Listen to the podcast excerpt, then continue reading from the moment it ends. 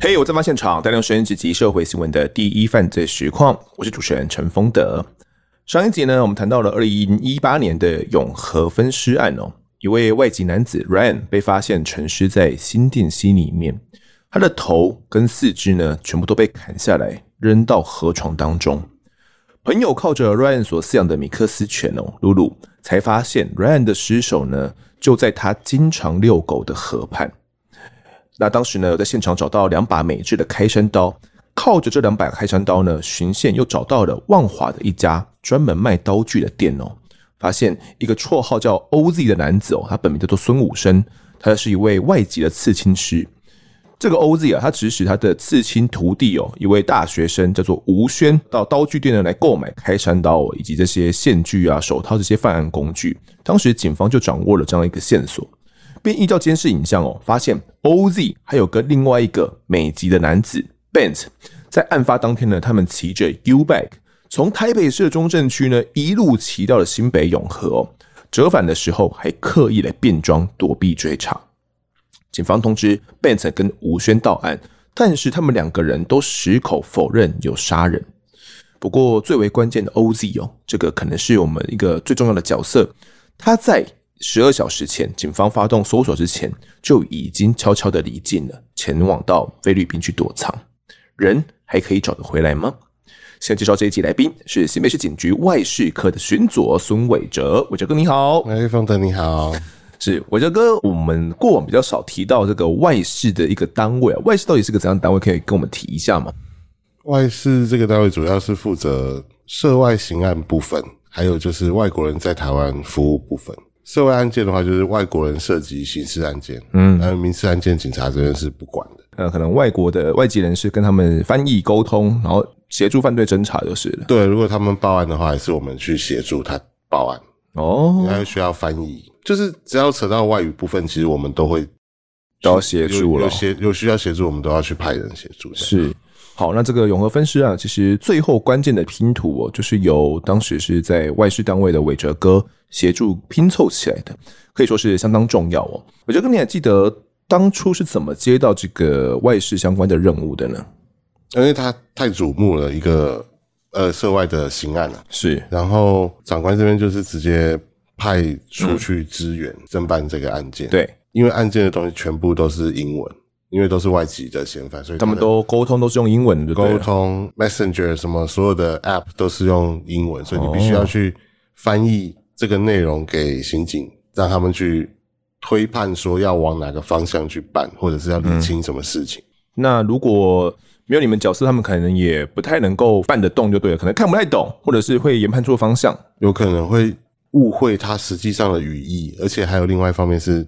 其实，实际上美国人在使用的英文跟课本英文是很有落差啊。口语型的英文跟街头上的英文，那个有时候要身为警察才有办法去了解犯罪的人他习惯用的语文是什么。因为有时候我们的有一些术语会有点雷一样。嗯，那以英文来说的话了，就像以毒品来说的话，会有怎样的一些术语？比较正式的名称一定会用 narcotics，然后或者是 substance，其他就会有很多昵称、各种代号。对。Ice or myth, pod, grass，它会有很多 green 也可以，green 可以是毒品，也可以是钱哦，因为因为美金是绿色的嘛，是是是，对，所以它会有很多那种非正式街头在用的东西，所以你必须要帮他们去判断，他不会那么傻说在传 app 的时候，传 line 的时候跟他说我要一克的毒品，对。我要几几公克的大麻？对，他可能会说，他会用一些东西去取代这些毒品，像嗯，有时候他会说想要吃鸡肉，鸡肉？Chicken chicken 对，然后或者是说我想要跟你见面了。哦，对，这个案子里面他们那个时候是称为一个打火机，就是说单位，在我们永和分尸案里面，对对对对对，当时毒品的单位是一个打火机，对，他只要听到一个打火机就是一个单位的大麻。你必须要去帮他判定这些东西。刑警的话，也许他英文很好，可是他并不具备可以去辨识这一些术语的。他会觉得怎么突然讲这个东西、嗯、怪怪的，对对对，感觉好像是什么代号，但是又不太理解什么意思。对对对对对，应该说对话全部都是英文，基本上让人就很头痛了。是，对。这个案件我们接到这个任务之后，我们要去协助翻译，是先从哪部分翻译起呢？因为 Bent 下那天的下午他被带到，我就直接去永和分局厘清一下到底是怎么样。嗯，就是案发的过程。是，那他对于这些过程愿意去谈吗？哦，当下是不谈的，他都保持沉默。嗯，当下你会觉得他其实可能那个时候身体里面是还是有一些残留的毒品或是酒精，所以其实眼神看起来很迷茫，对，茫茫的。对，他当时面对警察的笔录，有蛮多问题都是选择我保持沉默的。哦，他是用说的，就说我保持沉默。是，那他也是很会，因为如果以美国人的观念来说，基本上。呃，在问案件的时候，他的直觉就一定要觉得旁边要有一个律师，对，他才愿意回答所有的东西。嗯，就算你把证据都摊给他看，他还是觉得要有律师在旁边。保持沉默这件事情是在逮捕他或是拘提他之后，你本来就要告诉他的权利。对啊，他选择保持这件事情，你就只好用搜证、用其他的证据去巩固这个案件，而不是。哦用技巧去把它骗说出来，或者没有，我们现在没有用这种东西，以证据到哪就到哪。当时 Bent 也都不太讲，你有想说要跟他建立一个比较友好的关系，想要跟他聊一聊之类的，聊一聊他的生活啦，他的家人啦。当下其实有，不过我我真的觉得他当时精神状态是不好的，嗯，所以他回答问题，我记得的话是比较慢，甚至可能要问两次他才会回神。嗯，对，所以我我当下其实觉得应该还不需要浪费这个时间在建立关系或者这上面。所以除了跟 Ben 要聊之外，你还有负责到其他的东西吗？每一个人的手机的内容的翻译嘛，然后 Ben 的警察这边的笔录，侦查庭的翻译。当时地检署是有指定我说，如果还有其他外籍嫌犯，我必须要。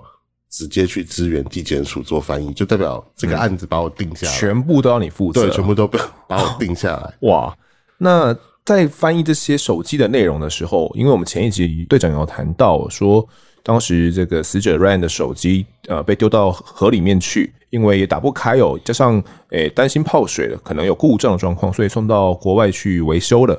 呃，送到新加坡维修的这个过程，后来诶，真的也顺利开机了。当时我们是怎么样去取得这样的内容的？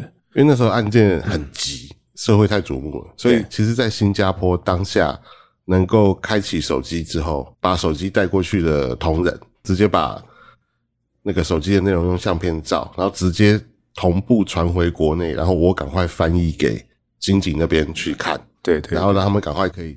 朝很多方向去处理，这样哦。那时候看到主要是 Ryan 跟谁在对话？Ryan 跟很多人的对话，嗯、然后也有部分的一些照片啊，证明说他可能是有在卖毒、卖毒品这样。对话的话，其实就是去辨别说，看里面有哪些人是不是已经有跟他有恶意的言论或是吵架这样。嗯，当时有看到吗？有看到一些有其他人有质疑他啦，觉得出卖了我们。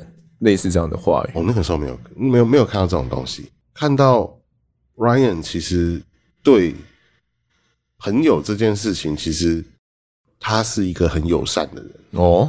他其实是一个很很和善啊，然后感觉很友善的人。所以、嗯、用字上，然后聊天上都是对对对，对。所以其实没有看不出来有谁会想要杀他这样。嗯、当下他的手机内容是看不太出来。嗯，但是我们后来有找到了一个是他跟 OZ 的对话嘛。我们找到尸体的前一天有约他，可能要到那边去，然后还有过两通的通话。哦，对，靠这东西我们有锁定了 OZ 嘛。可是他跟 OZ 的这些对话内容，还有谈到什么其他的部分吗？他跟 OZ 的对话内容一开始，我们就只能以证据查到的最早的对话来说，其实他们两个一开始比较像是朋友。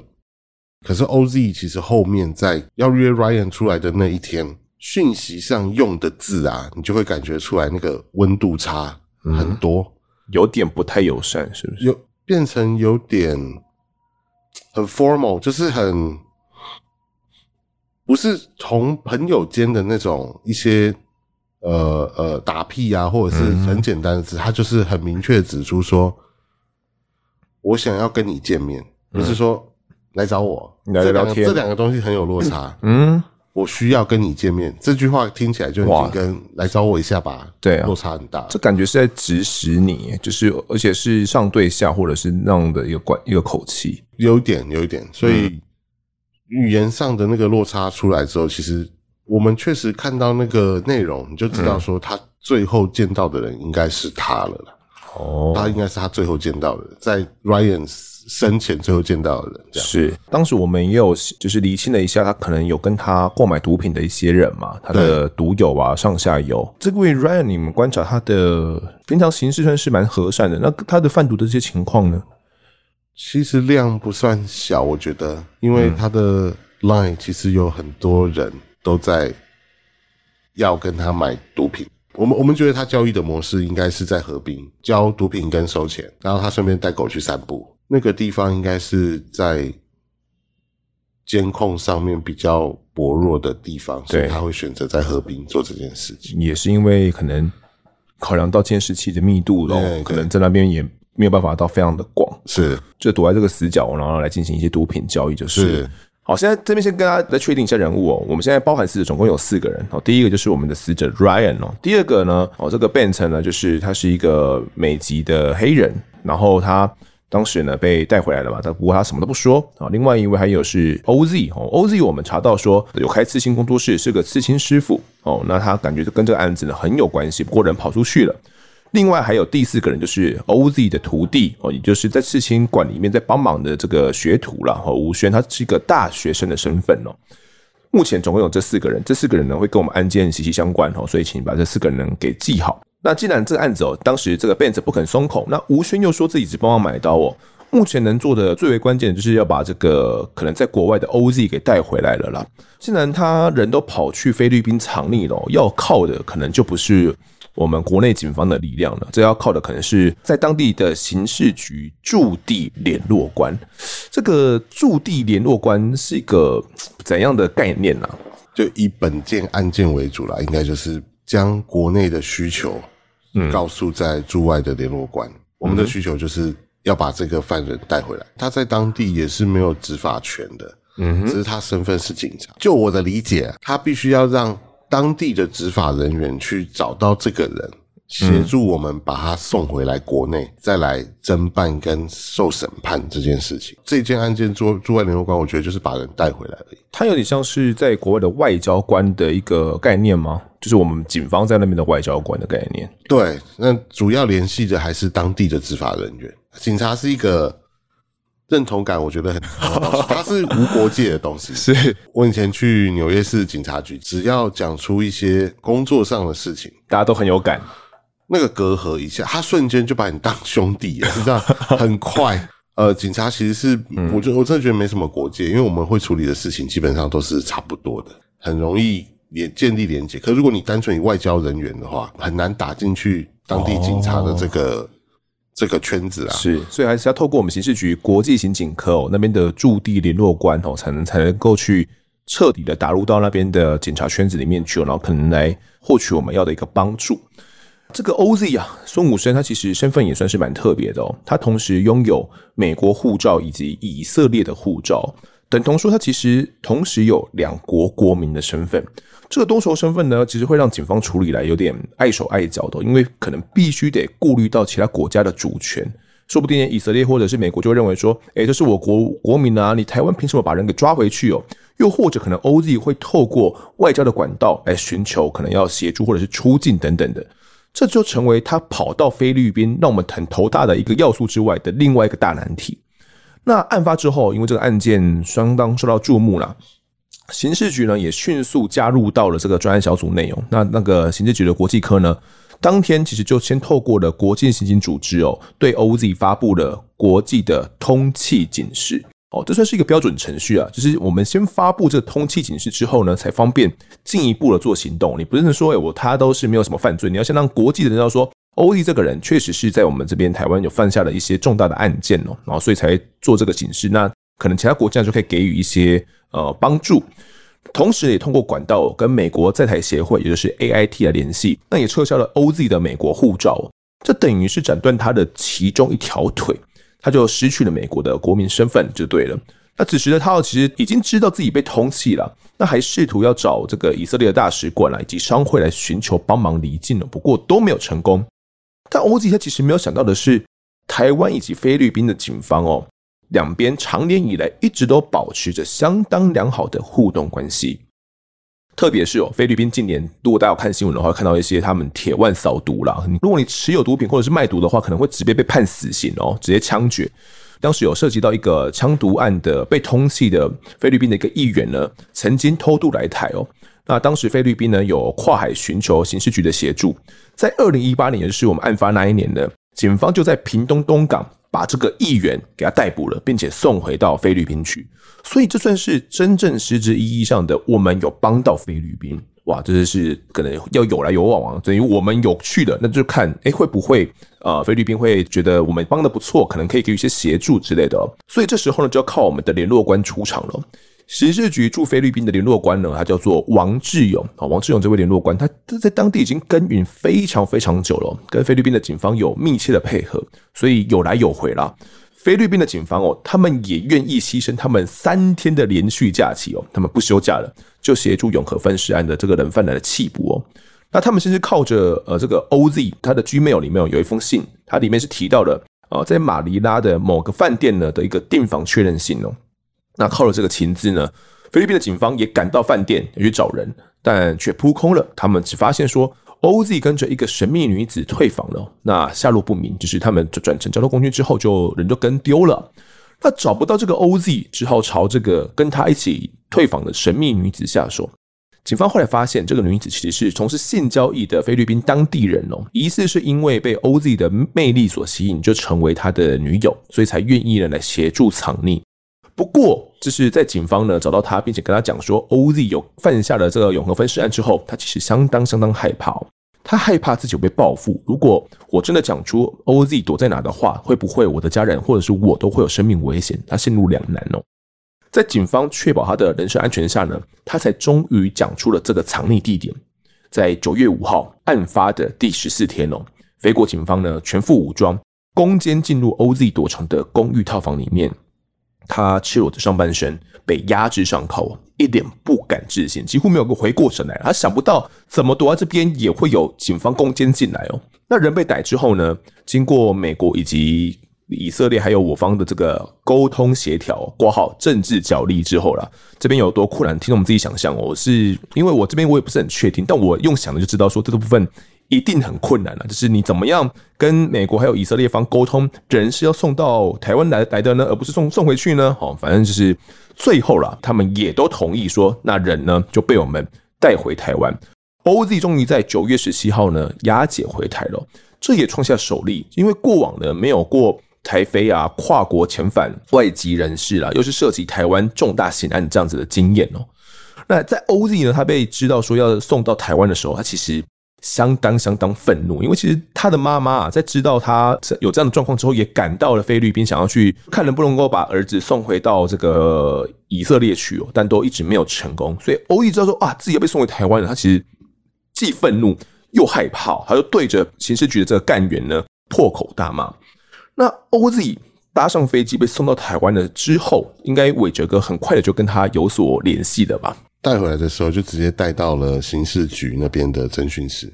那是我第一次看到他。那当天就先也是照一般的程序，要先跟他解释他的权利啊，帮他做他的笔录。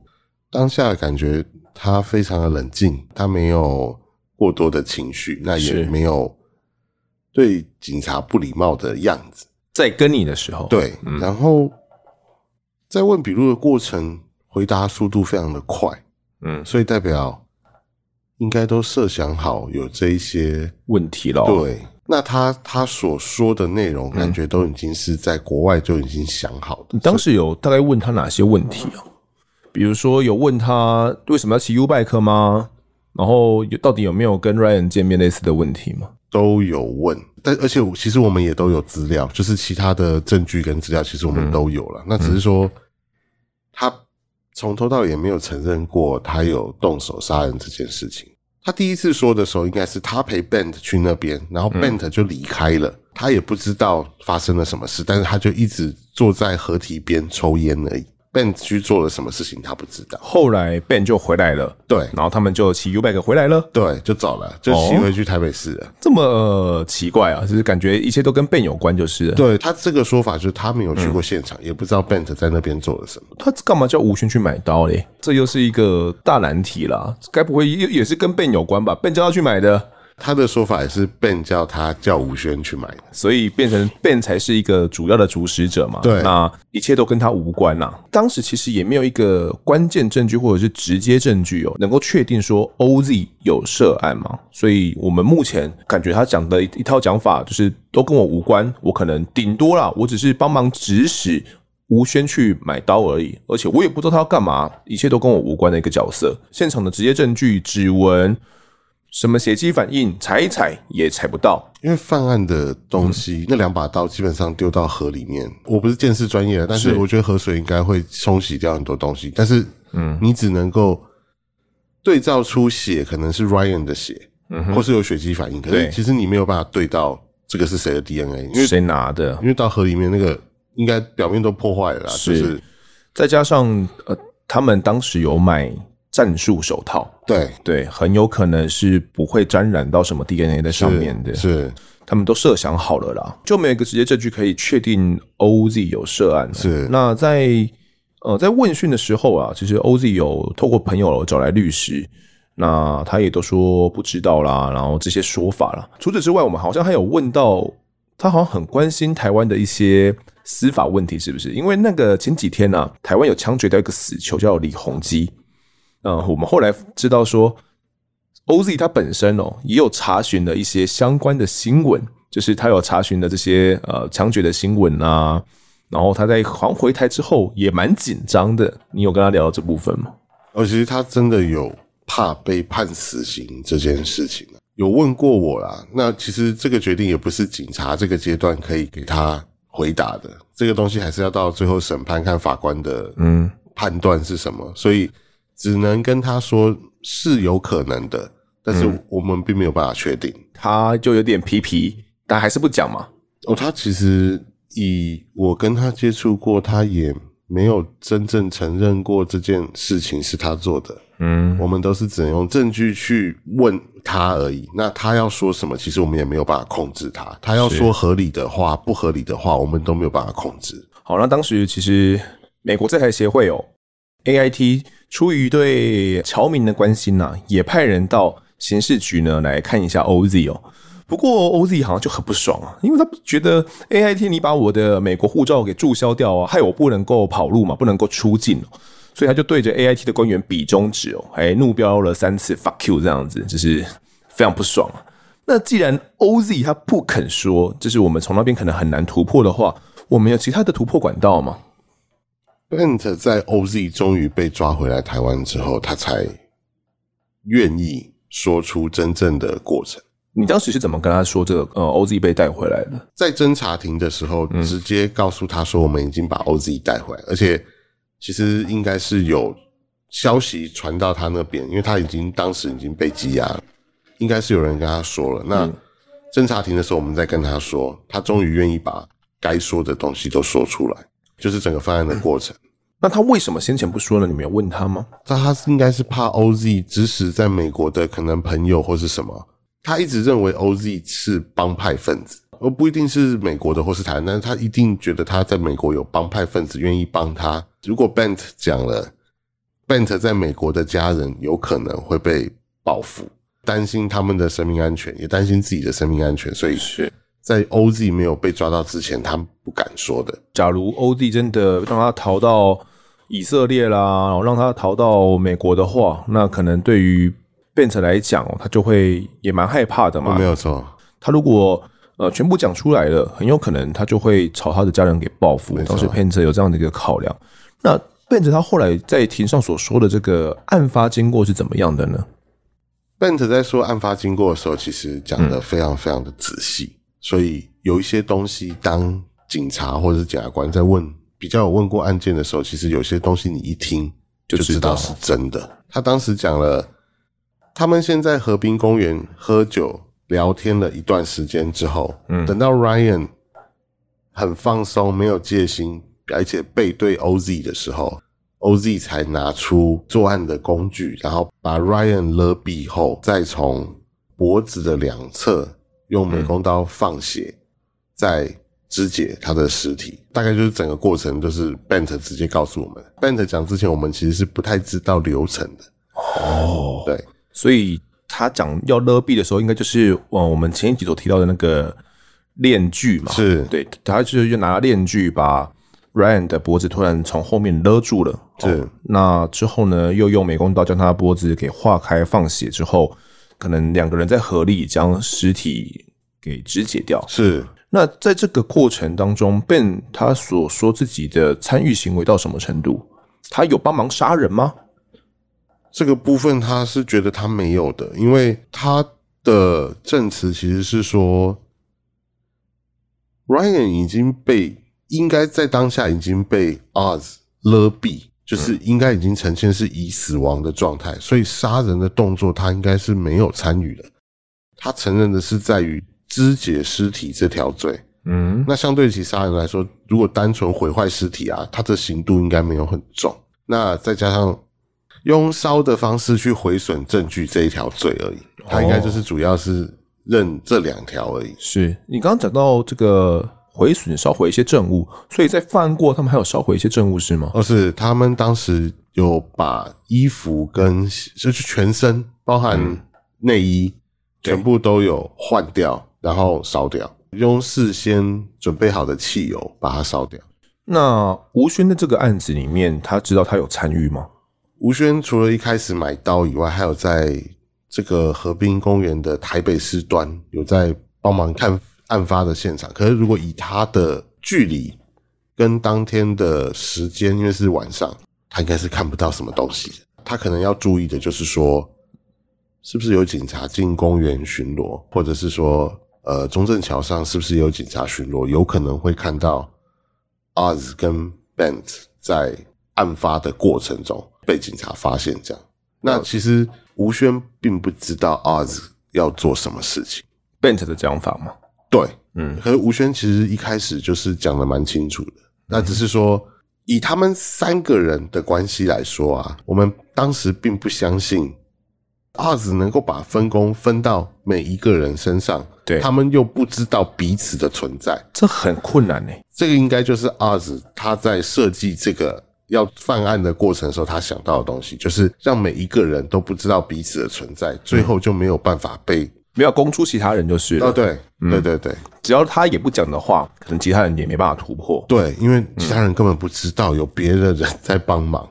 Bent 有讲到说，到底为什么 OZ 想要去杀害掉 Ryan 吗？呃，是因为我们前面所提到的这样子，类似有怀疑他有呃线民身份，是不是？他怀疑 Ryan。是警方的线民，有供出其他在吸毒的人，这件事情可能也让 Bent 有点不太开心，就对了。他自己又在这个毒品的圈子里面嘛，可能跟他们也都蛮熟的。哦，没有错，没有错。当时为了要确认 Bent 到底有没有涉案哦，其实警方啦还有特别安排了一场人狗对峙哦。那当时有目击的这个鲁鲁，也就是 Ryan 养的这条呃米克斯犬。当时人就特别安排说：“哎，把这个露露啊带去跟 Bent 见面哦。虽然系上了狗链，但是看到 Bent 之后呢，它的尾巴就朝下，而且不停的原地转圈，表现出焦躁、害怕的这些模样。那虽然 Bent 上铐了，没有讲话，但是呢，警方发现说他的手部也有微微发抖。这个互动过程哦，也都被录了下来，交给检方呢来当做一个参考。我觉得你在听完 Bent 的说法之后，你觉得？”这是蛮合理的嘛，就是他们三个人啊，然后可能就犯下了这个案件。Bent 讲的东西基本上是不利于自己的，他只有一个部分，就是说杀人的行为他没有参与，但是他已经承认了另外两件事情，承认对自己不利的事情是不合理的，而且在他当下讲话的神情的时候，其实你就知道这是真的。他的感觉是怎么样？让你觉得他在讲真的？他其实也有一点。终于可以讲的样子，嗯，就是阿紫终于被抓到，我终于可以讲了。因为第一个讲的人绝对是最有利的，对，讲真话的也是最有利的。在我们刑事诉讼上，可能后续审判上也是蛮有利的嘛。当时其实不管是他委任的律师或者是检察官，基本上都是很希望他成为能够把这件事情讲出来的第一个人，嗯、争取他未来可能可以减刑这件事情对他是有利的。而且我觉得他当下会讲，是因为他积压了一段时间，他的所谓他的身体的系统其实已经是干净的了，哦、没有毒了，他已经不呛了，刚刚的，不会问他一句，然后过一阵子才能够答话就对了。对，跟当天抓到的时候其实状态有差。那在呃讯问以及厘清这些过程的这些这过程当中哦，好像。韦哲克也遇到了一些怪事哦，就有梦到了一些奇怪的状况，是吗？基本上我当警察算是很铁齿的人，其实我也不太相信这些事情。我也偏铁齿哦。前辈前辈有些人讲到碰到灵异的状况，基本上我是觉得没有要相信。那等到自己真的碰到了，也不确定是灵异还是梦，反正就是你可能每天都在看这一个东这个案件的东西，卷宗、照片什么的。你确实有可能就会梦到这件事情。那那天梦到状况是 Ryan 到我们家来，然后吓到我老婆跟小孩，嗯、所以我蛮生气的，就是进房间去找他。他是个怎样的模样？他是一个人形，然后他的皮肤比较黑，脸的部分没有很清楚，因为实际上我不认识 Ryan，所以他的脸其实我不是很有印象。所以当下那个形状是人形，但是脸是有一点模糊的。哦，那你？觉得很生气，他吓到你的老婆跟小孩，闯进你们屋子里面了，你就讲他给抓住。对，就只是记得我在梦里面有抓住他。哦，那好，你好像还记得那种抓住的那个感觉是不是？有一点，有一点。然后，可是我抓住他之后，我就醒了过来，嗯、然后我眼睛睁开才知道说这个是梦到的。我有稍微检查一下家里，开灯检查一下家里到底是不是真的。啊，老婆在旁边吗？在旁边，在旁边。小朋友、老孩、老婆都在旁边，没有让他们知道是睡 睡睡着的状态。那你后来有跟老婆讲这件事情，所以你梦到吗？没有哎、欸、不想要让他对那个环境有阴影哦，对，是是是。那小孩子还小就。也是怕吓到小孩，还是说爸爸梦到了，感觉有鬼来找自己？对对对，只要自己想想就算了啦。对，也没有告诉老婆跟小孩。你当时对着这个 Ryan 的，如假如假如是真的是灵魂好了，我们先假设他真的是灵魂好了。是你对着这个灵魂闯进家里面，你其实是有点生气的。是，毕竟我们是警察，对罪犯的态度比较直觉性的，就是会直接去。抓住人，或者是去追人，嗯、你只要跑，我觉得那是一种警察的本能。对，尤其他又吓到了你的老婆，没错，没错，没错。那要保护人的天性就会跑出来，所以就将他给抓住，然后也醒了过来。那你当时觉得这可能是单纯的做梦，或者是觉得 Ryan 可能有些事想要告诉你，或者是谢谢你吗？我觉我觉得。有可能是单纯的做梦啊，但是如果 Ryan 要来找我也是很合理，嗯、因为也只有我听得懂他说话。哦，也对耶，对，只有。哎、欸，这一这么一说合理，就是为什么不找队长不找其他人？啊，不然他要跟谁讲？但是你也哦也没有听到他讲的机会、啊。哦，没有，对，没有，就就醒过来了，因为毕竟是要老婆小孩的嘛。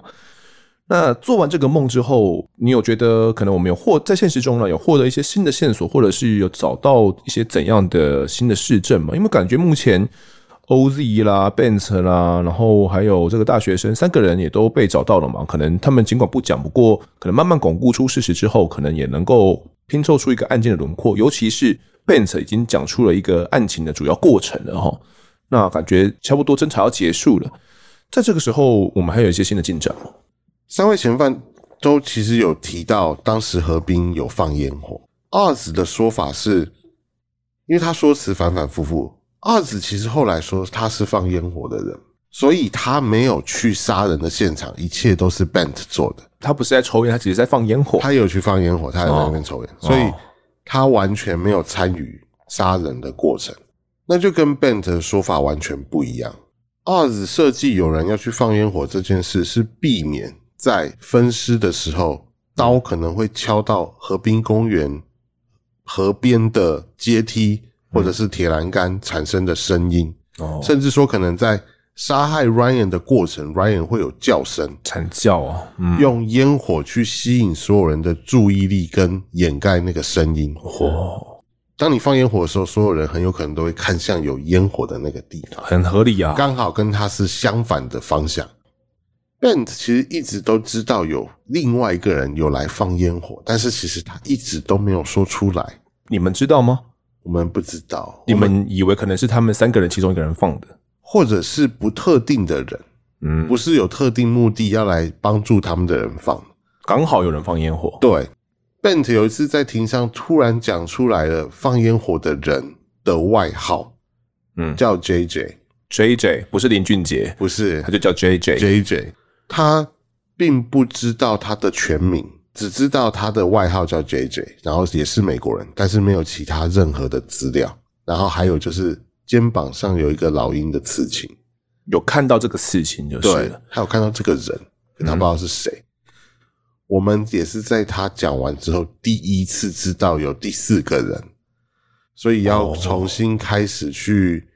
对这个人做搜证，他等于前面藏这个人藏了很久，一直以来都没有出现在你们的轮廓里面。我们只有直觉上觉得没有很完整。阿子一直说自己有去放烟火，可是阿子明明就在分尸人家，他为什么一直说他去放烟火？他设计好他去 Jason 的位置，去创造说他没有在杀人这件事情。放烟火的人有过来找阿子跟 Bent。那 Bent 有看到他，也有跟他打招呼。Bent 除了当天有短暂的看到 JJ 之后，JJ 还有带来换洗的衣服跟汽油，在一个旅行袋里面，让他们杀人之后可以换掉，再烧毁所谓的血衣啊这些证据。这些原本以为就只有他们可能吴轩啊 Bent 啦，然后跟这个 OZ 有泛滥，现在又多了凭空冒出来一个第四个人，然后是你们完之前完全没有想到的。你们听一听之后觉得合理吗？当下会觉得我们怎么可能会漏了一个人？一直办到现在，应该过了一两个月去了吧？应该超过一个多月了。而且所有的东西我们全部都看到了，这个人就是没有出现在任何资料里啊。后来是因为我们又重新检视了一下我们手上的东西，才用 Bent 所说的这个老鹰的刺青，才又找到了。部分的证据可以去回追到 JJ 是谁这个人？你们怎么找的？我们在 Oz 的刺青工作室的收据里面找到了 JJ 的同意书，还有他的证件的号码。哦，可是他等于是有来同意刺青，可能要签一份文件就是了。然后可能在上面还有一个自己在台湾居留证的号码留在上面了。哇，那有这个号码，基本上要找到。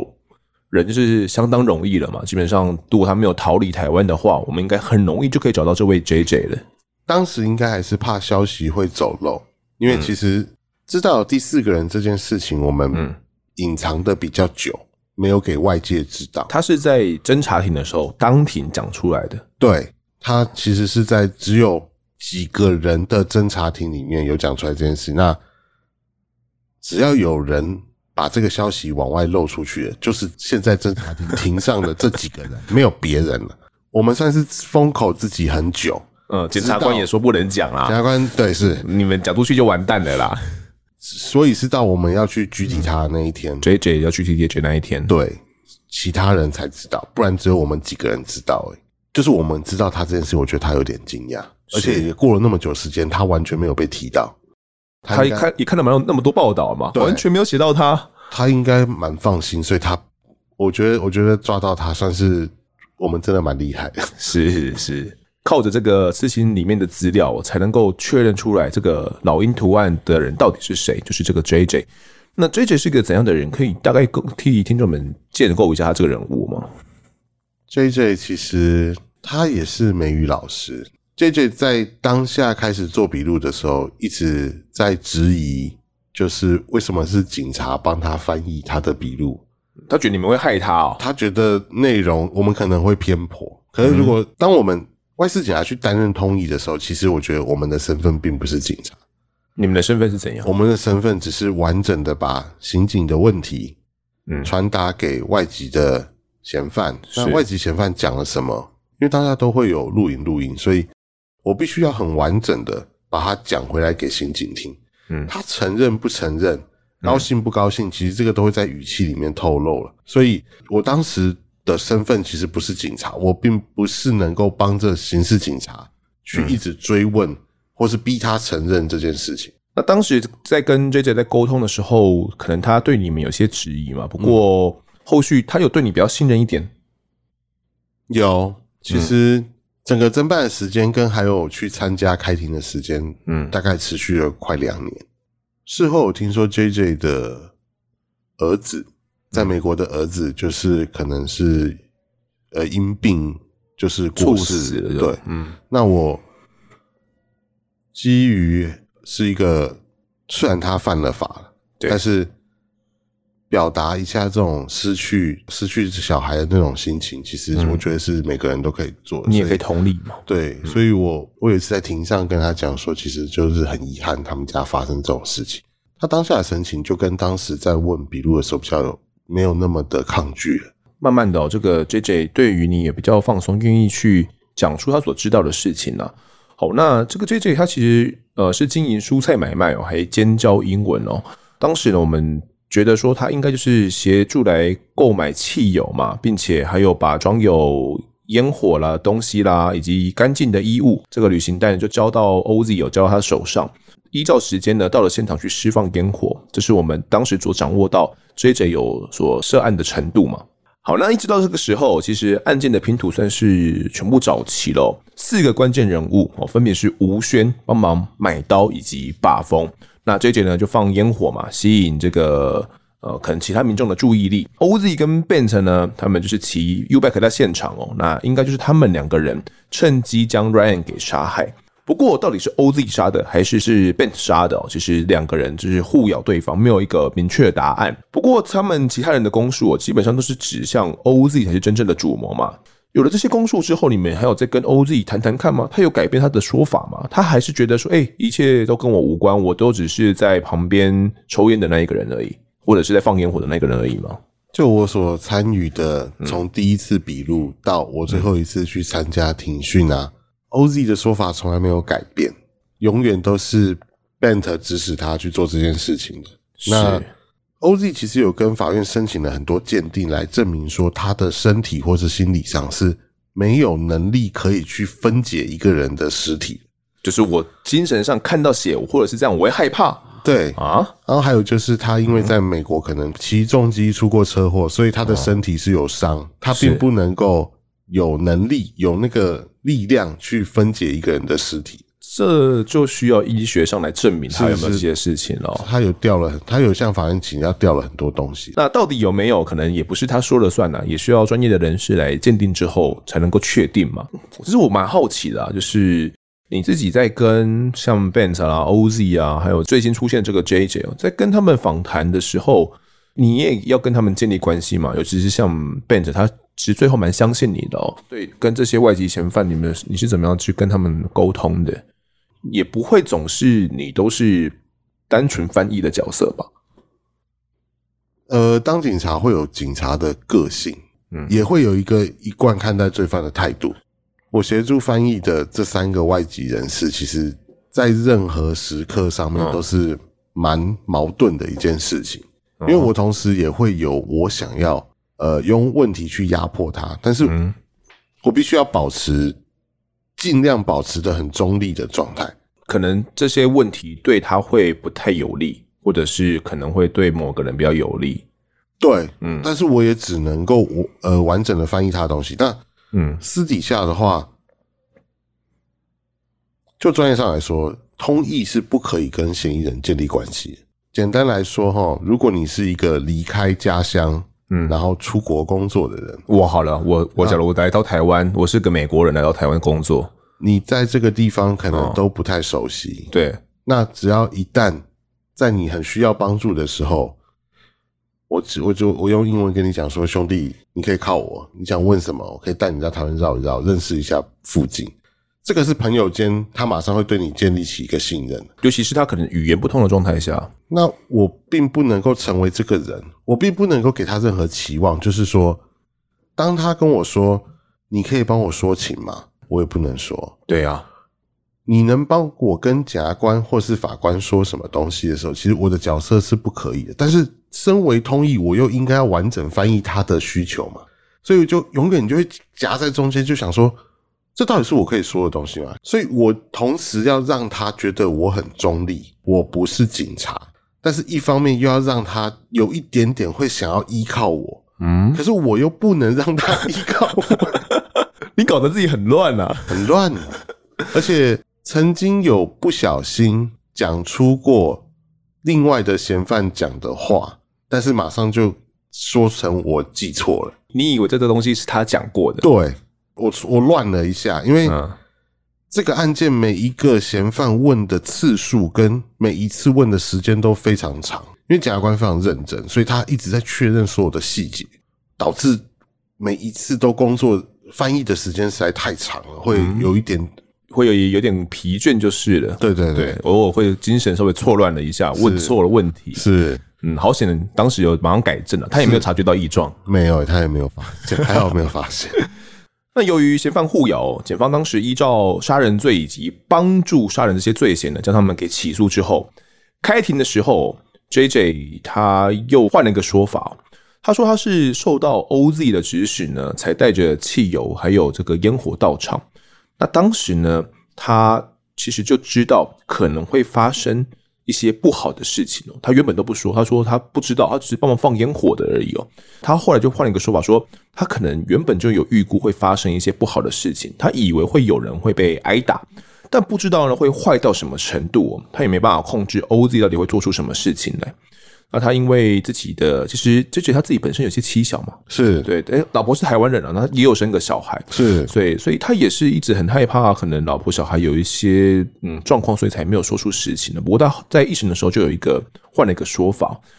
那 Bent 呢，在一审开庭的时候，他也说他真的有分尸。不过他说他自己都没有杀人哦，杀人的都是 OZ 这样子。对，开庭的时候还两度崩溃痛哭了，这个痛哭有一部分也是因为自己的儿子哦，就是可能丧命了这样子。那他说啦，就是是 OZ 杀害了 Ryan 之后，恐吓说 Bent 你也是共犯哦，如果呃你讲出去的话，可能你也会有危险哦。那他很害怕自己可能跟 Ryan 一样哦，也被杀害。所以呢，他才会参与到分尸的行为哦，也会一开始会有所隐瞒。那至于这个吴轩呐，他说自己虽然呃只有买刀啦，不过这是只有他的讲法哦。其他的共犯都有说，吴轩其实也有帮忙把风哦，不是只有买刀那么简单而已。那至于这个关键的 OZ 啊，他则坚持说呢，都是 Ben 威胁说要伤害他的家人呐，他才会指使吴轩去买刀哦。并且呢，约了 Ryan 要来河滨公园来聊聊天哦。那他在旁边抽烟的时候，没有看到 Ryan。等了两个小时之后呢，Bent 才回来哦。之后他两个人才一起离开。后来他才知道说 Ryan 被杀了哦。整个杀人的过程呢，都跟他没有关系。不过一审法官并没有采信他的说法哦。依照杀人以及毁弃尸体罪呢，判 OZ 无期徒刑，觉得哦他才是整个案件的主谋。而 Bent 呢，则是判了十二年六个月哦。那这个 JJ 还有吴轩呢，则依照帮助伤害罪呢，分别判一年六个月以及六个月哦，等于吴轩是呃刑期最最轻的，当时只有六个月而已。而到了二审的时候，当时的高院法官大动作，带着这四个人呢，重回到现场来模拟建构整个犯案的路线，因为他们的路线讲的不太一样，特别还传来当时目击弃尸的这个钓客啊，因为钓客看到的路线跟他们所说的路线也不一样。哦，只是要确认彼此的这个差异啦。钓客说，案发当天晚上十一点十分的时候，他去钓鱼，看到旁边有两台 U-Bike 哦，停在河畔旁边。那周围呢完全没有人。他钓到大约十二点的时候呢，有听到几声落水声哦，他就稍微看了一下，只看到一两个人影。后来就看到两个人走过来哦，各牵走一台 U-Bike。那一个人呢皮肤是白色的，一个人皮肤是黑色的。这两个人因为他们是讲英文哦，他自己听不懂。他看到的两个人呢，他有当庭就指认说，就是孙武生以及 Bent 他们骑走的 U-Bike。那这是一个相当关键的一份证词哦，以此就能够确认 OZ 跟 Bent 确实有涉案。尽管 OZ 说都不是他啦，不过依照这个证词哦，基本上就能够咬死他了啦。毕竟这个钓客是关键的第三人嘛，他没有必要去维护谁啦，除非真的是啊、你说 Bent 买通了他。不过我想今天也不太可能啦。没想到在这些审理的期间哦，就是呃，二审的在开庭过程中，好像伟哲哥又遇到了一个怪怪的事情了。我记得我好像又梦到 Ryan，又有第二次梦到他了。可是这次我好像只是、嗯、呃，我记得他好像是站在床尾的一个阴影而已，黑黑的一个影子。对，我只是看着他而已，我们两个好像都没什么动作。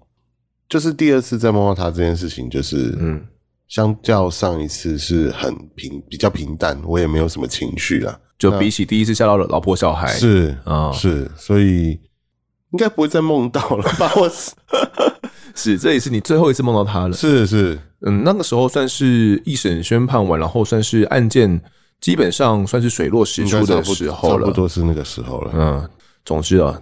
也希望不要再有再再来一次了，那也是最后一次梦到他了。而这个二审法官哦，最后面认定的犯罪过程呢是这样子的。我现在要讲一个比较细节的犯罪过程，会比较残忍一点点哦。如果大家觉得嗯听起来会有点不适的话，或者是大家未成年的话，我建议可以跳过一些部分哈。现在都讲的东西比较细节部分。法官认定的过犯罪过程是这样子的。：Oz 呢跟 Benz 他们发现呢，Ryan 其实在当年五月哦被查到持有大量的毒品的时候呢，他有被裁定勒戒。但是呢，除了乐界之外，他们发现，诶，他出了乐界所之外，没有任何的刑责，也不用被关哦，这不太合理啊。你说，如果持有大量毒品，很有可能是要贩卖嘛？可是除了乐界，没有任何刑责，他们就怀疑 Ryan 可能已经成为警方的线人了。于是他们就有了这个杀人的意图哦。Oz 先是在网络上搜寻人体解剖图，还有人体图这些关键字，都是用英文搜寻的。搜这些关键字就是感觉怪怪的嘛。你没事搜寻这些解剖图干嘛呢？隔了一个月之后，他就是叫吴轩去买犯案用的这些凶器哦，然后跟他交代，隔天呢要帮忙把风，就给他的一个 Google 定位，你就到这边去，准时到那边去，然后要来看一下那天的状况就对了。那如果有状况的话，就透过通讯软体来联系我，就交代好了。并联络了 JJ 呢，带烟火、汽油以及干净的衣物到场。案发当晚，OZ 就约了被害人呢出来喝酒聊天。晚上十点整的时候，JJ 先放了第一轮的烟火。这第一轮的烟火是什么意思呢？其实是个信号哦，代表 JJ 已经到了，只透过烟火呢来告诉 OZ。之后呢，JJ 呢就找到了这个 OZ 哦，把他带的汽油啊以及衣物交给 OZ 之后，JJ 又放了第二轮的烟火。这个第二轮烟火其实就是杀人的信号哦，在 Ryan 可能很放松呢，在聊天的时候，以及可能在路人呢都在抬头观赏烟火的时候，Oz 就突然抽出他藏在皮带里面的链锯，从 Ryan 的身后呢来勒住他的颈部，将他压倒在地，并质问他是不是有当警方的线民。他是用英文问的，他问他说：“You talking to the fucking cops？”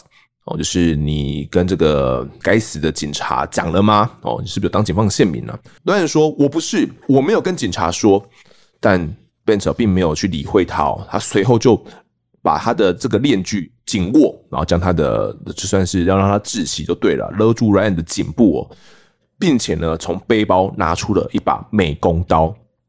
Benz 是这样形容接下来的犯案过程的。他说：“Oz 这个时候呢，问他要先处理 Ryan 还是要先处理狗？那 Benz 回答说：‘呃，那我先处理狗好了。’他就看到 Ozzy 哦，拿着美工刀，先切开 Ryan 的脖子左边，再切开 Ryan 的脖子右边哦。那他听到有一种空气出来的声音，嘶，气管被割破了。Oz 接着呢，就把美工刀交给他哦，由他去处理那条狗。”但这个狗狗啊，露露其实很警觉哦，不让 Benz 去靠近。那 Benz 一转头呢，就看到 OZ 呢，又拿着开山刀哦，不断的来砍杀 Ryan 的颈部、头部。直到确认 Ryan 已经死之后呢，两个人就穿戴上了这个连身的工作服哦，防血面罩，还有这个战术手套，在现场肢解尸体。过程当中呢，这个露露又跑回来，那 OZ 呢，就又拿开山刀往回砍。这个时候才砍到了狗狗的脸哦。那后来呢，他们将尸块呢装进了塑胶袋内之后呢，就丢到了呃永和河滨公园旁的这个新店溪啦的这个河床里面去。那他们将换下的血衣呢，在现场淋上汽油，直接烧毁灭证，并且骑着 U-Bike 离开了。尽管 OZ 说呢，搜寻人体解剖图啦，图片的存成 PDF 档啦，那是为了让客人可以明确的辨识出来。但法官问了这个刺青助手吴轩之后，嗯，法吴轩说没有这回事啊，平常也不会这样用啊，所以法官并没有相信这个说法。认为他就是预谋来分尸杀人，而且他搜寻的时间其实距离案发足足有一个月，他可能策划了这整起犯罪有长达一个月的时间哦。那此外呢，吴轩还有说，案发的隔一天，也就是八月二十二号的时候，他有跟 OZ 见面，原本是约在万华的一家洗衣店，他们要碰面了。后来呢，他们走到了河滨公园哦，因为那边可能比较没有人，他就先问了 OZ。跟这个案子有没有关系？我是看到判决书上这样写的啦，因为我不太确定说，呃，这个时候是不是因为新闻已经曝光了，所以他可能就问了一下 OZ 说，你跟这个案子有没有关系哦？因为他前一天帮忙把风嘛，哦，那他可能也不太确定这个到底在干嘛。那当时 OZ 跟他讲说呢，他有请别人来处理。吴宣就问说，哎，到底是请别人来处理什么欧弟就说呢，是请别人去杀 Ryan 哦。吴宣就有点纳闷啊，问说到底为什么要杀 Ryan 呢？欧弟说，因为 Ryan 是警方的专线啊，或者是线民哦。英文是讲说 police informant。有了吴宣这个证词哦，基本上也就能够去佐证哦，欧弟跟整个杀人行为呢是脱不了干系的哦，他就是策划整起案件的幕后主使。最终呢，高院认为哦，OZ 漠视台湾的法令啊，罪行重大，而且没有跟家属达成和解哦，被害人家属达成和解，也不知悔改。那变成呢，虽然共同有参与杀人啊，不过后来呢，他具体陈述了这个分尸的经过啦，跟杀害的经过，让案件呢可以明朗化，算是对案件有极大的帮助哦。因此呢，在二审的时候维持了一审的判决，也驳回了上诉。欧迪在听到宣判之后了，当庭对着翻译来辱骂，也很不满意这个判决的结果，还说自己有以色列籍啦，法院呢不能将他给驱逐出境哦，否则就是违反国际法了。还批判说，你，法院你审理不公啦，对我不公平呐，就是反正他就很不爽就对了，觉得自己还是老大。不过最高院最后仍然哦是驳回了他的上诉，整个案子就在二零二一年的时候确定了。那我们案子到这边呢，总算是谈完了。其实 OZ 呢，彻头彻尾哦就没有认罪，也没有直接证据可以确认他有犯案哦，是靠着其他人指控，让法官呢构成一定的新证之后呢，才能将他给判刑。那经手这个案件哦，其实当时的队长也就是我们前一节的来宾呢，郑瑞哥，呃，他也蛮有一些体会的。那我们现在听听看经手这个案件呢，他怎么说？最主要哈，就是在永和地区的文教区。发生这个命案哦，那那时候真的是压力蛮大的，尤其是当年第四件，对，压力蛮大的，而且是社会瞩目的案件。你一举一动，侦办的进度到哪边，社会瞩目都在这里，所以那时候真的是压力非常的重，嗯，几乎三天晚上没睡，哦，就是请兄弟要全力来支持，是，尽速把这个案件理清，尽速把它查起到案，嗯，哦，那时候侦破真的就是放下心防。那那时候心情就比较轻松一点。嗯，有那时候我我们每天都会吵你了，记者也是就是看一下我们警方有没有一些比较新的进展啊。最主要是主嫌啊，主嫌现在跑到 OZ 那时候被跑出去的时候，哎，感谢我们的外交官，就联络官、嗯、大队长，还有刑事局这边全力来支持，是才会有这么快速了。那个手机啊，送到新加坡，去来修复，然后又拿回来。哦，这个速度都很快，一两天的时间而已。哦，所以要感谢的人太多。是这个等于是整个刑事系统的资源都全部都投入，都投入到里面了，所以才能够那么快速的侦破一起呃外籍人士命案。因为外籍人士相对来讲查起来不太容易啊，不容易。对，那可能听众们会有点觉得有点怪怪的，到底。那个时候怎么会让呃 OZ 就跑出去了？觉得哎，如果是那时候我们动作快一点，不就把可以把他直接拘提了吗？这个哈、哦，这个真的要不是要澄清一下。嗯，其实哈、哦，我们恨不得把每个人都限制出境，但是七个都全部限制出境好了。但事实上不可以这样啊，嗯，因为要有一个。足够的证明说他有涉案的嫌疑，对，哦，地检署检察官他才会核发拘票，限制这个人的出出入境。是，哦，你如果没有足够的证据，那时候太匆促了。嗯，你看二十二号发现，是。二十三号我们调查，他二十四号的凌晨就走了。对，那时候的资料库一些相关调位的资料都来不及来回复给我们。根本没办法分析啦，说什么通联那些都还没出来，那根本没没办法，时间太匆促了，嗯嗯，哦，太太紧，你们也在跟时间赛跑啊？对，真的是机器跑不赢我们了，我们要的是机器，他们在乱那、啊、那时候他们要把调资料出来，调资料出来没这么快，所以你说为什么我们把它限制出来？我们也想啊，嗯，但是你没有足够的证据去证明说他已经涉案了，是检察官要核发这个拘票，这是我们的重点。是对于这个 Ryan 呢，他感觉啦。尽管没办法去证实哦，但感觉好像是警方的一个线民身份嘛，很有可能是因为线民的身份走漏之后，或者是被怀疑是线民之后才被杀害。侦办这个毒品哦，那在追查相关的一个来源，还有它的一个去向，嗯、很多啦，很多案件因为毒品的一个纠纷，嗯，发生了一些命案，都是时有所闻啦。侦办这个毒品要更加的谨慎，嗯，尤其。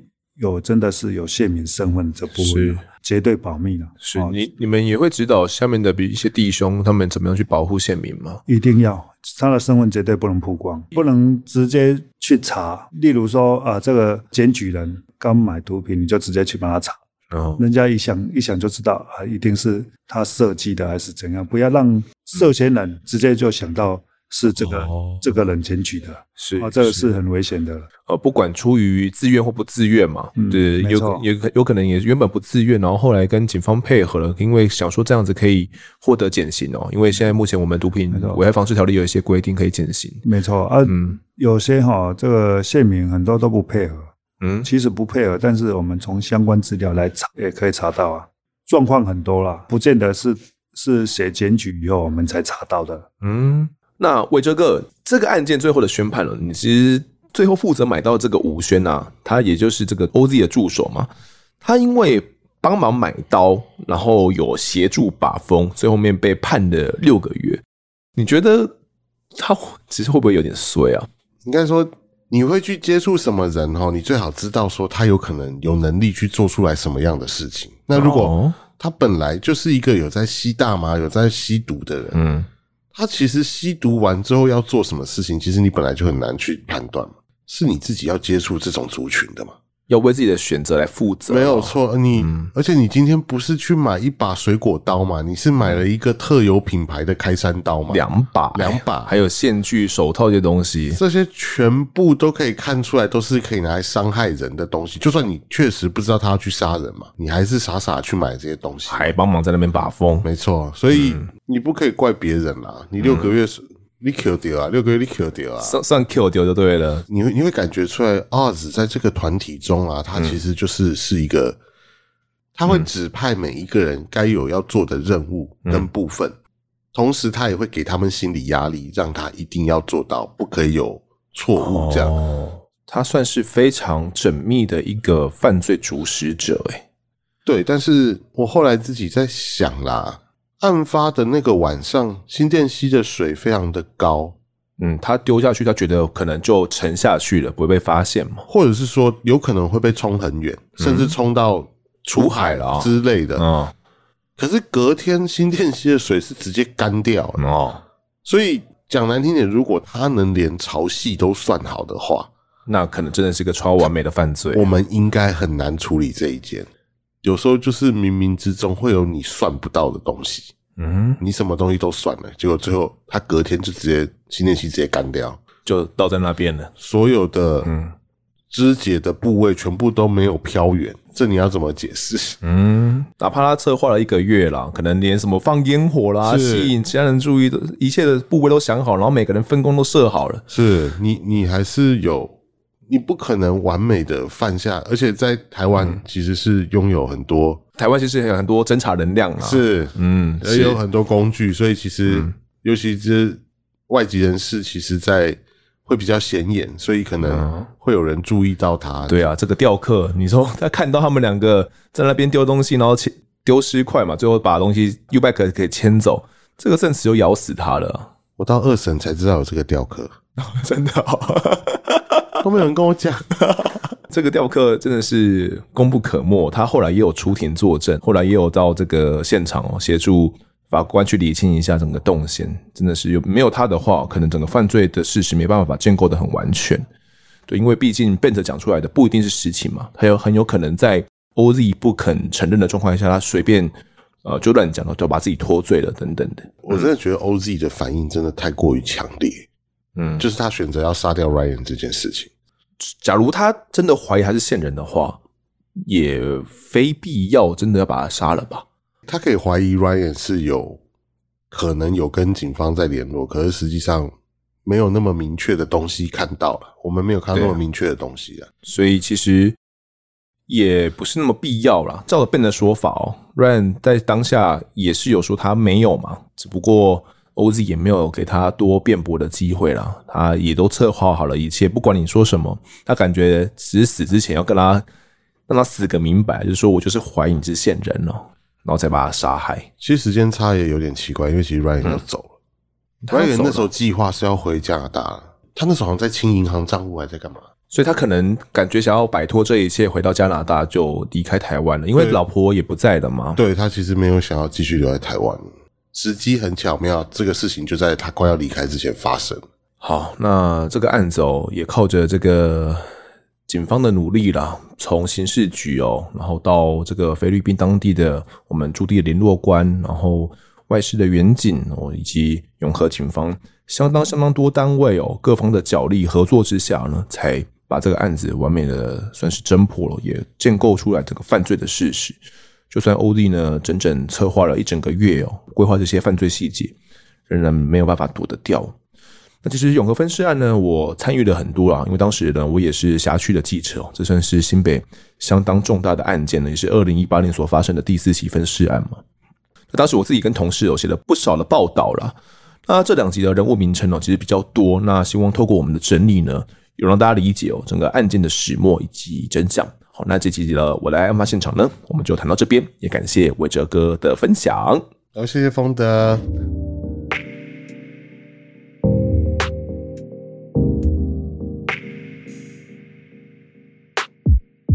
接下来进到听众时间，首先来念一下干爸干妈们的抖内。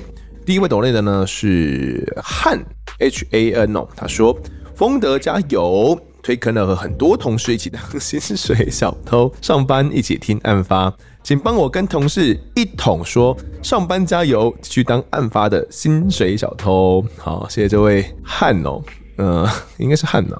啊这个一同啊，上班加油！这个当薪水小偷呢，一个重点任务就是不能被发现，好不好？我们一边呢要保持着稳定的上班水准哦，一边还要听案发的故事，所以呢，请大家呃，就是要努力哦，维持上班的品质，千万不要就是因为听了案发呢，然后导致工作的品质下降，然后被长官给抓到了啦。那我想。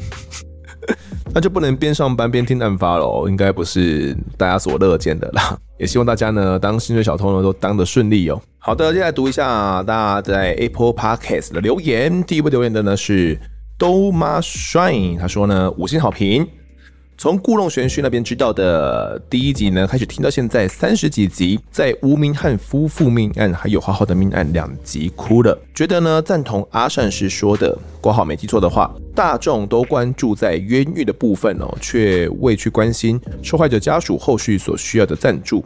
还有呢，应该是丰德说的，与其依照判决书的内容叙述案情，请案件相关人士来说明呢，能更让人了解案情。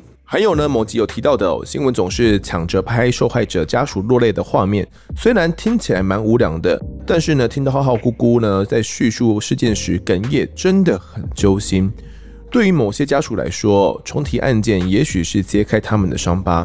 但对于某些家属来说，叙述案件以及案件发生的原因呢，也是阻止别人步上后尘的捷径。虽然呢，丰德的声音常常破音，一开始也因为呢，在某些严肃案件时，丰德偶有嬉笑而感到不适，但能够感受到丰德的用心，五星推推。好的，感谢这位 Doma Shine 哦，呃，你听到现在三十几集，你要追到我们这个最新进度的话，哇，不知道还要多久，就是慢慢听吧，你。你听到你的留言的时候，应该已经过了一阵子了哦。吴明翰夫妇命案还有好好的命案哦，真的是案发讲述过相当重要的两起案子哦。那这两个案子呢，我相信就是应该有很多人也忍不住也落泪了啦，尤其是在浩浩案里面哦，这些当事人哦，或者是被害人家属，他们会愿意来接受案发的。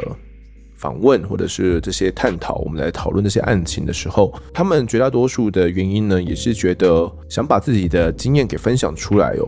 虽然重揭伤疤呢，这件是一件蛮痛的事情，但对于他们来讲，我觉得这样的痛或许已经不是最重要的事情了。他们觉得把他们的故事重提一遍，可以起到更重要的作用哦。对于这个社会上，或者是对于我们的听众们，你们的警惕，或者是他们的故事所有带来的一些效应，对他们来讲，应该是更加更加重要的。他们为此愿意再重新揭开自己的伤疤，把自己的伤口摊给大家。重新的来看一次，他们为什么会受伤的？那这位听众还有讲到哦，我的声音常常破音，我不知道诶，有吗？应该偶尔，应该常常会有一些是咬字怪怪的啊，常常吱吱吱吱吱，好像有时候会分不太清楚这样子，尤其是在访谈的时候啦，嗯，也难免嘛，就是就有时候没办法那么注重啦，就是大家知道说这些发音要准确一点，但是就也嗯，我尽力了，好吗？那这些严肃的案件哦，有时候会有点嬉笑，是在一开始的时候了。那目前呢，在这方面已经有所改善了。感谢你有的感受到我们的用心，谢谢你。好，下一位听众是 k e r o l o 上尉，Kuroro k e r o l o 应该是 k e r o l o 吧？然后他说加排名吧，然后给我们很多赞。好，感谢这位 k e r o l o 上尉。下一位呢是希望快感，他说听了一年。非常感谢陪着我上班的时间，五星好评，谢谢你。下一个留言的呢是 P P E L，他说呢，从各面向探讨事件的好节目。主持人你好，开始听你们的节目后呢，就开始一集接着一集听着节目。谢谢你们带着听众了解了一些被案件的加害人跟被害人的心境哦，以及知道了一些法规。听着过去的集数，从受访员警听到了内湖国小吴老师被杀案，不知是否有机会讲述？希望有机会听到，谢谢。好了，这位听众呢所讲到内湖国小的那个案子呢，没记错的话，应该是跟错别字的时候，我们有简单聊到哦。那这个案子，我觉得真的是也蛮有探讨的必要的。我再找看看有没有相关的人可以来谈了。我先把它记录到我们的清单里面。哦，现在马上记，不然会忘记。那么呢，这位听众还要讲到说，呃，透过我们的节目，知道加害呢以及被害人的心境哦，以及知道了一些法规。嗯，法规部分我们算是简单提啦，讨论案件嘛，总是会提到。不过。没有办法到非常琢磨呢，但呢，我觉得对一般民众来讲哦，算是一个法律的知识小补充，应该算是没什么问题哦。透过我们节目，应该是可以理解到。不过这些法规的内容呢，大体上都还是跟这些刑案侦办哦差不多，就是比如说杀人的故意啦，或者是一些相关的内容哦，可能大家听一听之后，会大概有初步的理解啦。那也谢谢这位听众哦，你所提的这个案子呢，我已经列入清单了，会再来找看看有没有人可以来谈哦。下一位留言的呢是张姥姥，他说优质节目，谢谢你让我对媒体改观。嗯，谢谢你哦，我们是媒体没有错，不过我觉得我们的节目不太像是，我不太把我自己的节目当作是一个新闻节目啦，新闻媒体哦。不过我们确实也是一个媒体没有错，毕竟 Podcast 本身也是一个媒体嘛。呃，能够通过我们节目，可能对于新闻记者、新闻媒体能够更了解我们的工作内容，知道呃，可能我们有好有坏，有一些认真的人。也有一些可能做错事的人，我觉得这都是对我们有帮助的啦。感谢您。下一位听众是 E A D Z E R E，他说呢，陪讲员翁小队长的陈述十分清楚。那有摩击员警呢，声音太小，语调很平，听下去呢快睡着了。希望冯德的赞美呢能有一说一，借此认识很多发生在周遭的刑案故事。好节目。好的，那他说我们有部分的远景哦，声音太小，这部分呃，我在前面的前几集的留言哦就有回复过了，其实那一集我们的录音设备呢有一些状况，那目前这样的录音设备我们正在。调整当中，我会尽力的去找到一个比较好的录音方式，让我可以比较方便的吸出哦，然后来跟这些远景啊，或者是队长啊，或者是一些受访者来做一些访谈。至于你说语调很平的部分哦，这真的是我必须跟各位讲哦，就是我们的来宾，我们我们不想说他是陪讲员、陪讲员警，我觉得这样有点不太尊重。每一个来宾都是我们相当宝贵的哦，没有他们就没有案发现场。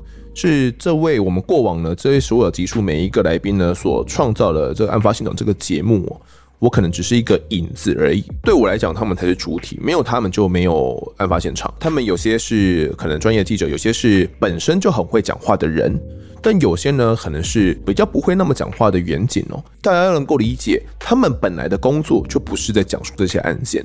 他们有做好准备了，我们可能尽可能去 run 过了。可是真的要讲述案件的时候，大家可能还是会有点紧张。可能他们的语调呢，也不是像我或者是像一些专业的来宾一样，他们可能讲得很顺，讲得很溜，讲得哇有声有色。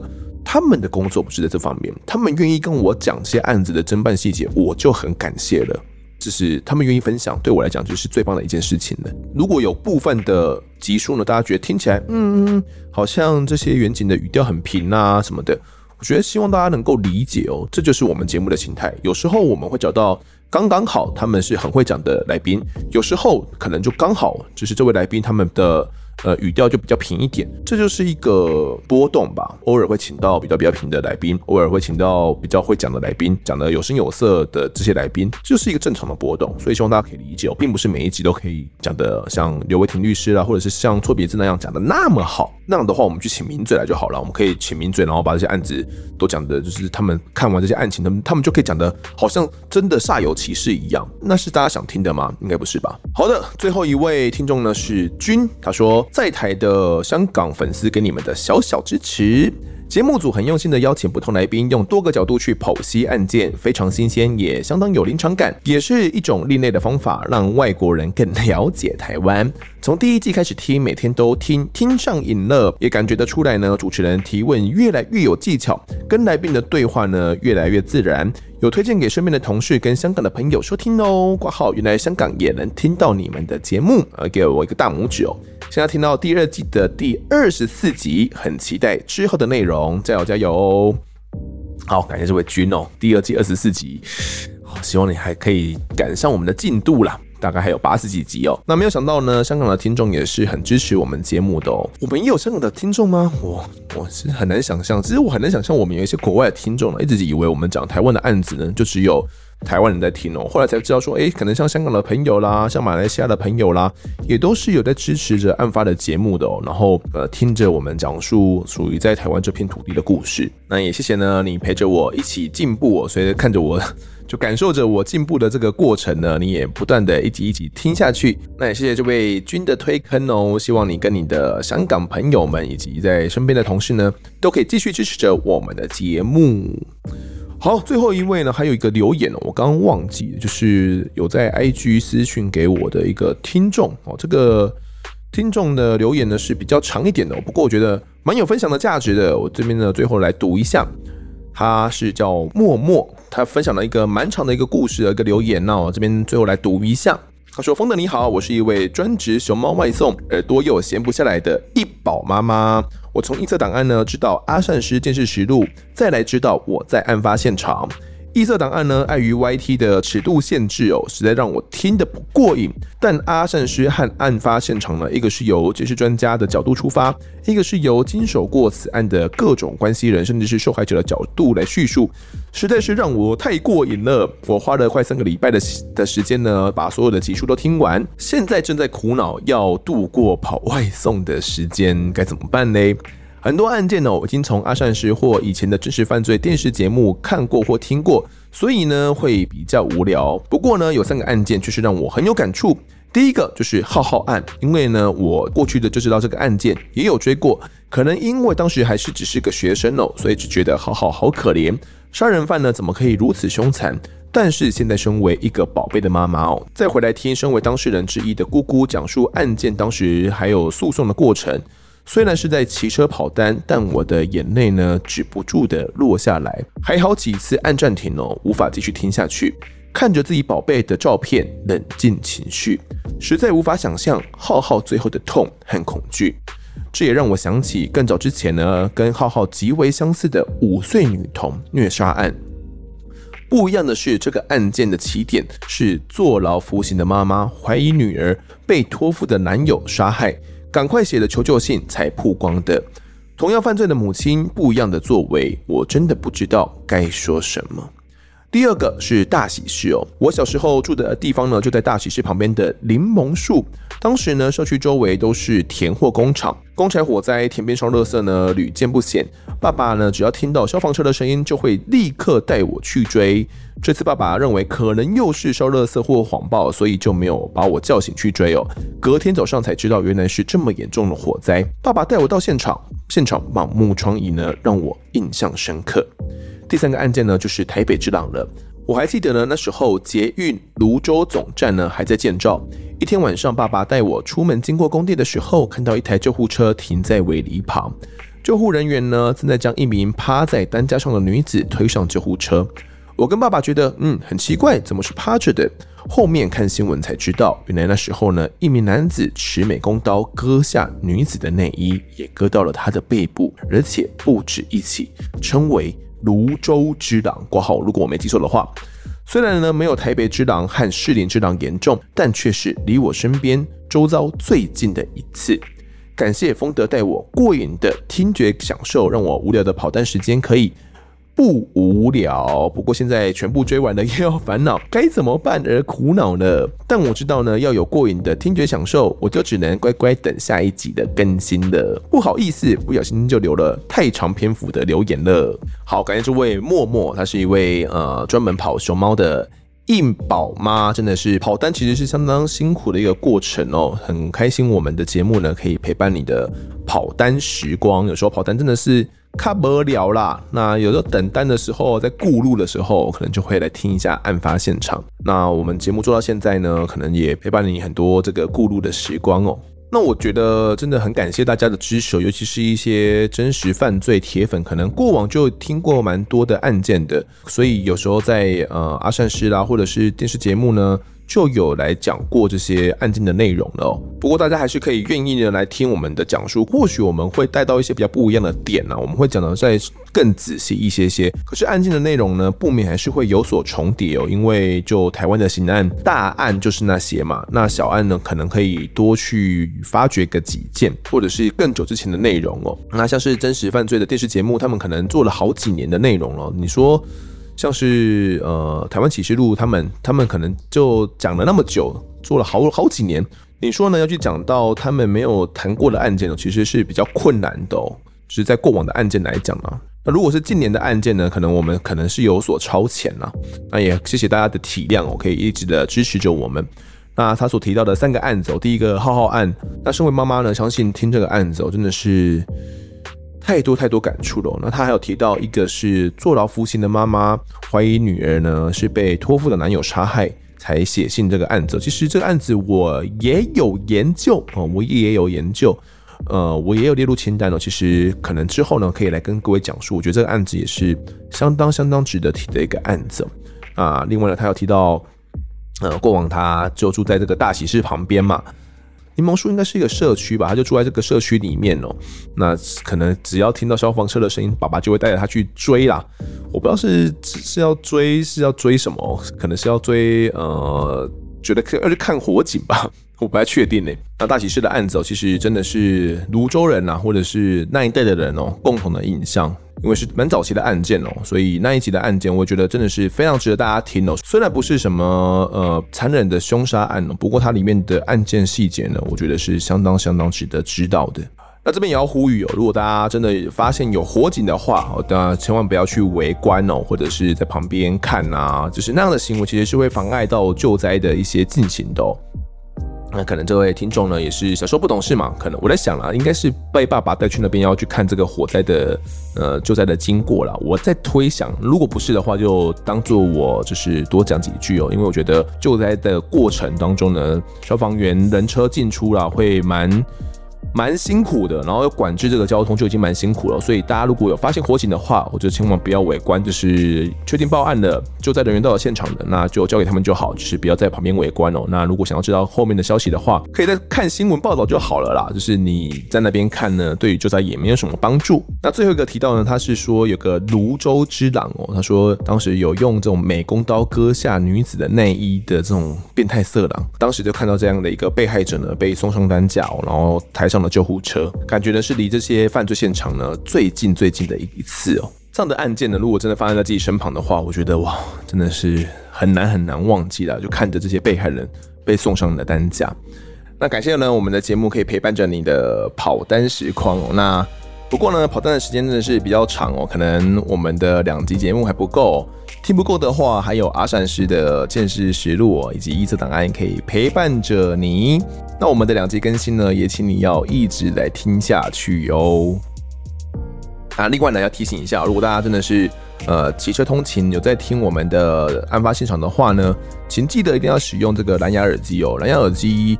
呃，音量也不要开太大声哦，以免听不到外面的，比如说按喇叭的声音啊，或者是车子经过的声音哦，其实是会有危险的。也提醒一下这位默默这位一宝妈妈啦，跑单的同时呢，也要注意安全。如果各位喜欢我们节目的话呢，欢迎到 Instagram 及脸书来搜寻我在案发现场，有脸书社团、粉丝团以及 IG 这三个平台，通通追踪起来就可以掌握更多案件消息。也可以跟风的我聊聊，给我们建议。